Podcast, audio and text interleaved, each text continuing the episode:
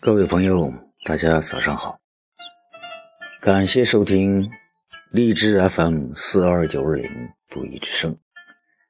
今天要给大家分享一篇英语文章，《The Key to Living a Life of Love》，幸福生活的关键。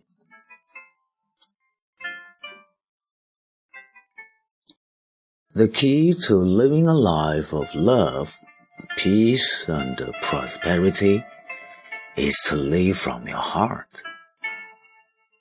When you live from your heart, you feel full, rich, and life seems to flow effortlessly.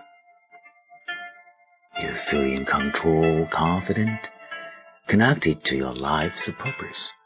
You feel joy and deep inner peace.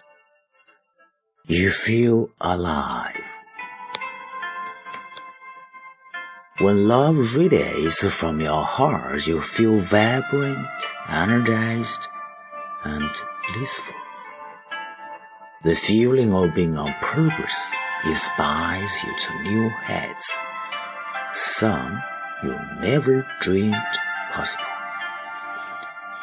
Living from your heart keeps you focused on what is most important to you in your life.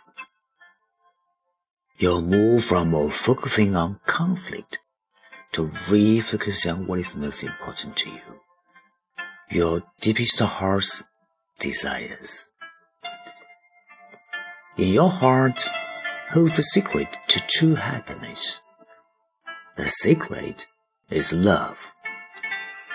Love is a tender expression of the heart, an expression we all long to feel deep within.